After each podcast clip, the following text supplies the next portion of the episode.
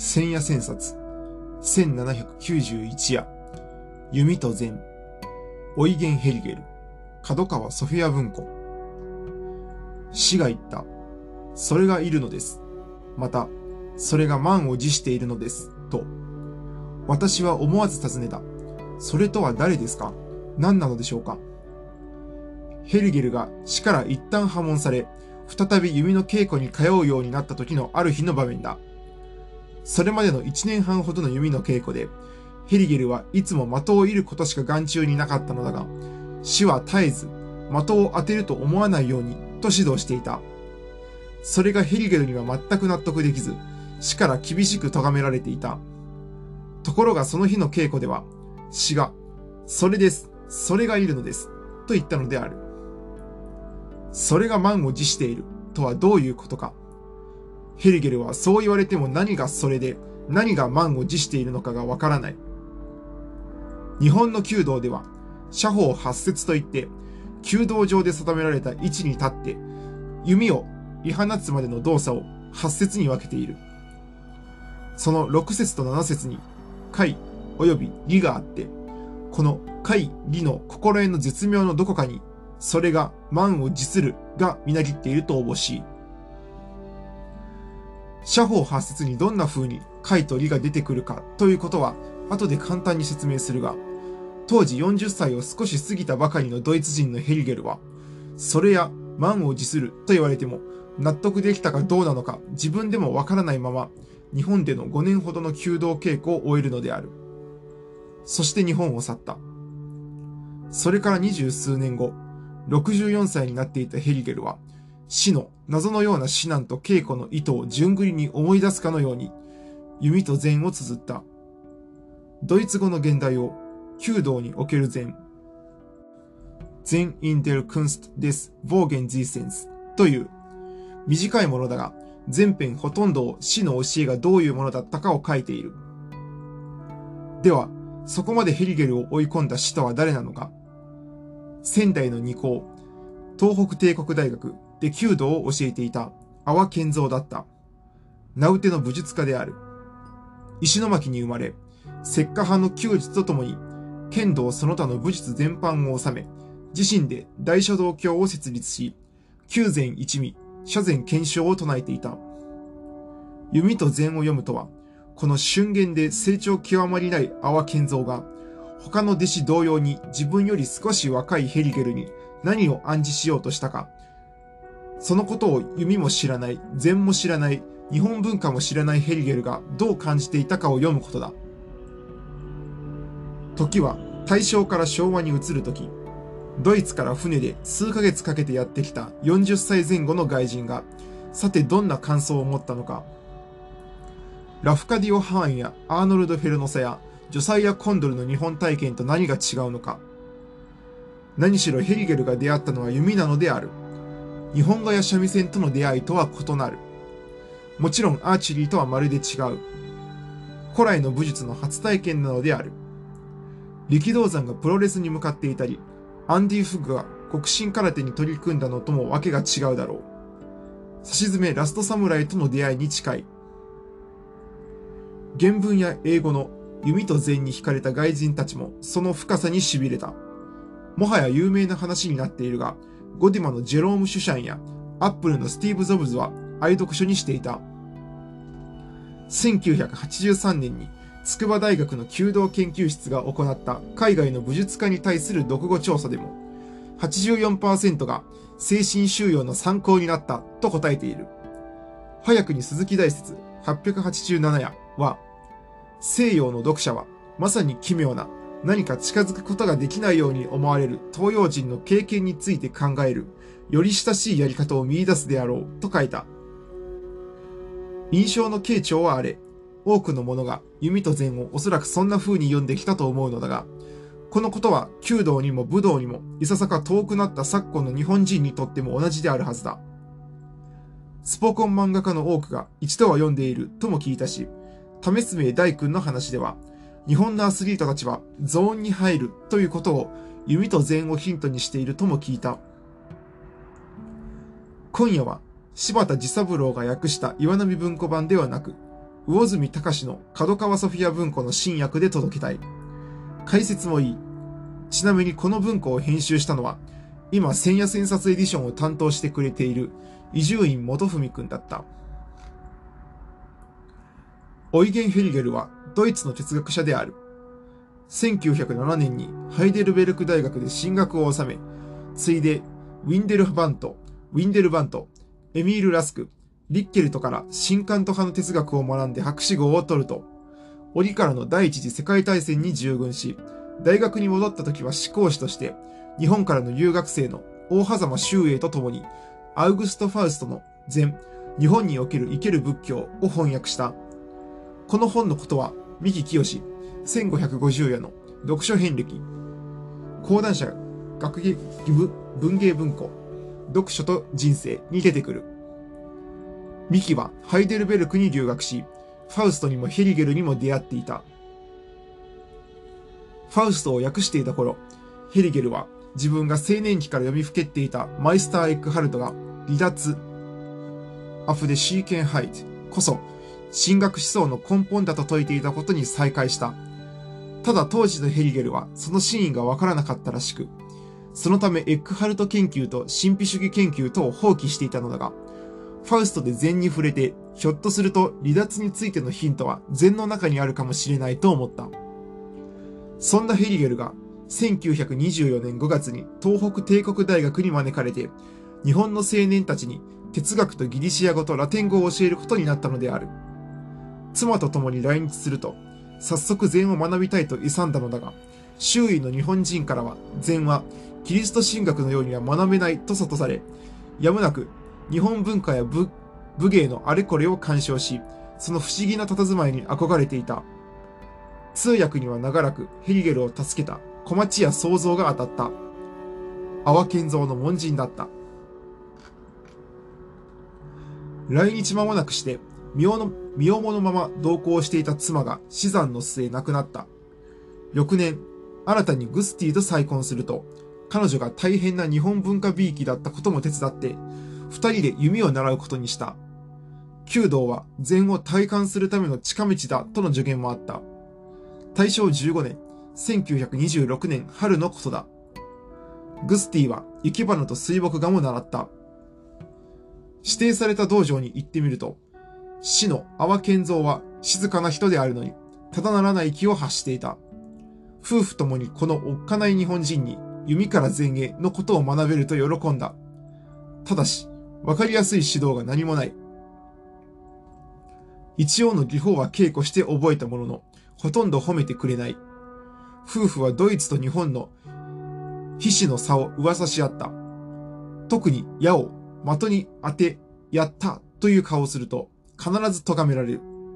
指南は大層暗示的で、とりわけ的中するたびに、貝から理への心得がなっていないと叱られる。なぜ叱られるのか。弓と禅には、その門間応答編の様子が実に淡々と綴られていて、ヘリヘリゲルがいちいち戸惑っている様子、中んづく心に浮かぶ西洋人ならではの疑念を払おうとしても払いきれない様子がよく伝わってくる。何しろ死は、的を見るからダメなのだ、というのだ。的を見ないでどうするのか。この国にはウィリアム・テルは通じないのか。ヘリゲルもグスティも日本を知りたいと思っている。それなのに死はそれを遠ざけているかのように振る舞う。二人は日本人の解説能力を疑いたくなったが、それが日本というものだとも言い聞かせた。日本語には弓道から転用された慣用句がいろいろある。一子を報いる。白羽の矢を立てる。手はずを整える。矢継ぎ早。矢のような催促がそうだし。図星、的確、目的、的中、手ぐすねも弓道用語だ。手ぐすねは、手に、薬に、煉獄の煉と綴るのだが、弓の弦を補強するための練り子のことを言う。特に、目的という日本語が弓道から来ていることは示唆深い。スティーブ・ジョブズには、プロジェクトのチームが当初に設定した目的を上回るためには、的にとらわれない宮前の気概が有効だったのである。僕はそれなら、オブジェクトやターゲットを目当てと言い直した数学者の高木定治こそ思い出したい。高木はドイツに留学してヒルベルトに学んだのだが、ピンポイントのオブジェクトをむしろ目当てとして緩くみなすことに気がつき、そこから数論や関数論を独自に導いた。というわけで、弓にまつわる認知道具はそれぞれ大層意味慎重なのだが、ここで弓道の社法発説がどういうものかを全日本弓道連盟の指南書などに従って簡略に説明しておく。1、足踏みでは、両足を外八文字に踏み開き、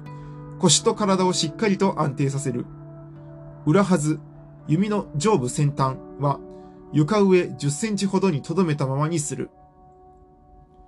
2、胴作りは左右の肩を沈めて、背柱とうなじをまっすぐ上に伸ばし、気持ちの多くを丹田に移す。膝の後ろをできるだけ伸ばす。3、次に湯構えで矢を弓のつるにつがえ、的に顔を向けて物見を定め、左右の肘を軽く張って大木を抱える気分を持つ。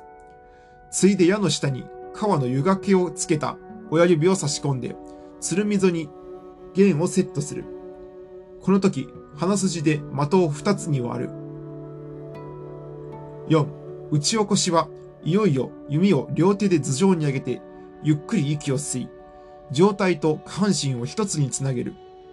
弓と矢を同時にすくい上げる気持ちを持つ。5、かくて引き分けで、弓を両手でぐいっと引き分けながらゆっくり下ろし、鶴道を外から敵中線に移して、狙いを定めて右肘によって鶴をキリキ、弦をキリキリと引く。正面打ち起こしと斜面打ち起こしがある。狙いを定めることを物見という。6、ここからが回になる。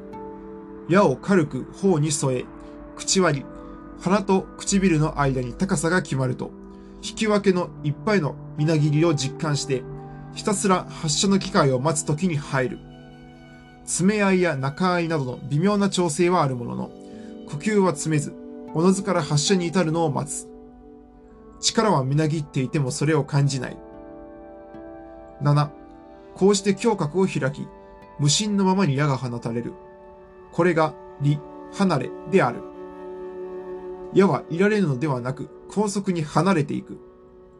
最後の8、斬新は、矢を放った後の静かな気持ちのことを言う。気合はそのままで湯倒しに入り、物見を静かに外して心を戻して万事を終える。これが社法八節の要訣だ。八節すべてがミシミシ音がするような耐える技の連続だが、とりわけ理から離れへの移行が難しく、死がそれが満を持すると声をかけたところだった。まさに武道の道がうんうんうなっている。さて、このような弓道が確立したのは近世から近代にかけてのことで、当初の弓術はもちろん戦闘用だった。まだ儀礼用でもあった。弥生時代、すでに日本独特の長弓が用いられ、そこに中国からの射をもって君主の争いとなすという謝礼思想が入ってきて、朝廷の弓の儀式が生まれ、武家の誕生とともに弓取りが武芸の頂点であるという見方が広まった。源平時代は街道一の弓取りを目指すことが武者の誉れだった。南北朝に入って武家社会の旧法を小笠原定宗、常興がそこに馬術と礼法を加えてたしなみの時代をまとめると、ここに流派が誕生していった。特に、壁壇上正すぐによぐ、夜、壁流が実写の儀礼化を整え、吉田茂方がこれを継ぐと、出雲派、石化派、陰西派、大倉派などが分派した。尾張、紀州には、竹林坊直重の竹林派普及、剣術の拡散と相まって全国に弓術各派が林立した。しかし、鉄砲の伝来は弓術の戦闘性を削ぐもので、徳川幕府の武家諸ハットはやたらの実践を戒めた。ついに幕末には公武書の稽古科目から弓道が外された。そこで弓術家たちは森山鉱山の大和流、本田利常の本田流などの武道的な弓道に邁進することになる。かくて、明治維新からは武術全般が遠のくことになるのだが、中期からは古武道の大半を収容した大日本武徳会のもと、平安神宮境内の武徳殿が本部。弓道が心身鍛錬の法として重視されていく。阿波健三はこの武徳会で師範の改伝を得た名人の一人だった。阿波は本田利実の門に入り、正面打ち起こしの新社法を得得すると、参禅をしながら独自の大社道大社道教を掲げて、門下に1400人を輩出した。ぜひともその詳細を知りたくなる武道者なのだが、その資料の大半が仙台空襲やその後の管理不行き、届きで散逸し、なかなか実像が見えてこない。遺構の一部が桜井康之助の阿波健三大いなる社の道に収録され、ごく最近2013年になって、池澤幹彦による旧姓阿波健三東北大学出版会が刊行された。ともかくもヘリゲルはそういう阿波健三の40代に学び、その稽古の日々を特実に追走してくれたのである。なかなか疑念が払えなかった記述に、かえって泡の凄みを感じさせている。ヘリゲルが怪と離れを特進できなかったことで、修練の未熟を非難されることはない。そんなことは初級中級者は無論、チャンピオンクラスでもいつでも起こり得る。むしろ上級者ほど揺らぐ特進に向き合っている。僕はドキュメンタリー番組アスリートの魂で敵中の怪物と言われた増渕厚人、天皇杯優勝者高校教員が当時74歳の名人岡崎博に特別の稽古をつけてもらっている白真場面を見たことがあるが、岡崎は、増渕が射抜く所作を見て、直ちに、技術は持っているのだから余計なことをするな。もっと上に行けるのに小さく止まっている。的に当てるのではなく、空間を表現してみなさい、と教えた。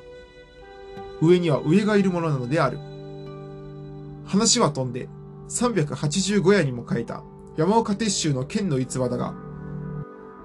鉄舟は浅利又七郎と何度手合わせもしてを勝てない。ある時一本を取ったと思えたが、寸前に又七郎の剣先が道理の一部を裂いていたことを知った。高橋伝州896夜にこのことを話すと、そりゃ相手が本物だ、という。鉄舟はこのことが忘れられず、何事かを覚悟するように、日に夜を継いで座禅に徹し、ある時弟子と手合わせしてみたら、参りました。先生には隙がありません。という。そこでまた七郎に参拝の上手合わせをしてもらって数分、なんと、また七郎が、よ、及ぶべきところにあらず、と一礼をした。明治13年3月30日のことだ。上には上がいる話とも、どちらが上ともつかない話とも感じられるけれど、ヘリゲルはそういうことが日本の武術にはのべつ内発していることを実にうまく書いている。時の名人に弓道を習っていながらも理解しがたい疑念を持っていたから、こういう文章が書けたのだろう。そこがドイツ人のドイツ人らしいところでもあった。実際、ヘリゲルは恐ろしい推測をしたことがある。きっと死は慣れによって狙いを持たなくて良いと言っているのではないかと思ったのだ。ある時、そのことを死に告げてみたら、では、今夜遅くに道場に来なさい、と言われた。夜の9時、死は道場のろうそくを消し、一本の蚊取り線香の点火だけの暗闇の中、静かに引き分けると、鞘を放ち、的を置いた。ヘリゲルはぎょっとしたが、死はついで音矢を放って、鞘のはずを撃ち抜いた。炸裂音でそのことが伝わった。的に近づいてみて、撃ち抜きを確かめ、ヘリゲルはその場にへたり込んでしまった。この時のことを、ヘリゲルはやっと、ゲロッケルツ、力を抜いてということが了解できたような気がしたと言っている。こうしてそれがやってきたわけである。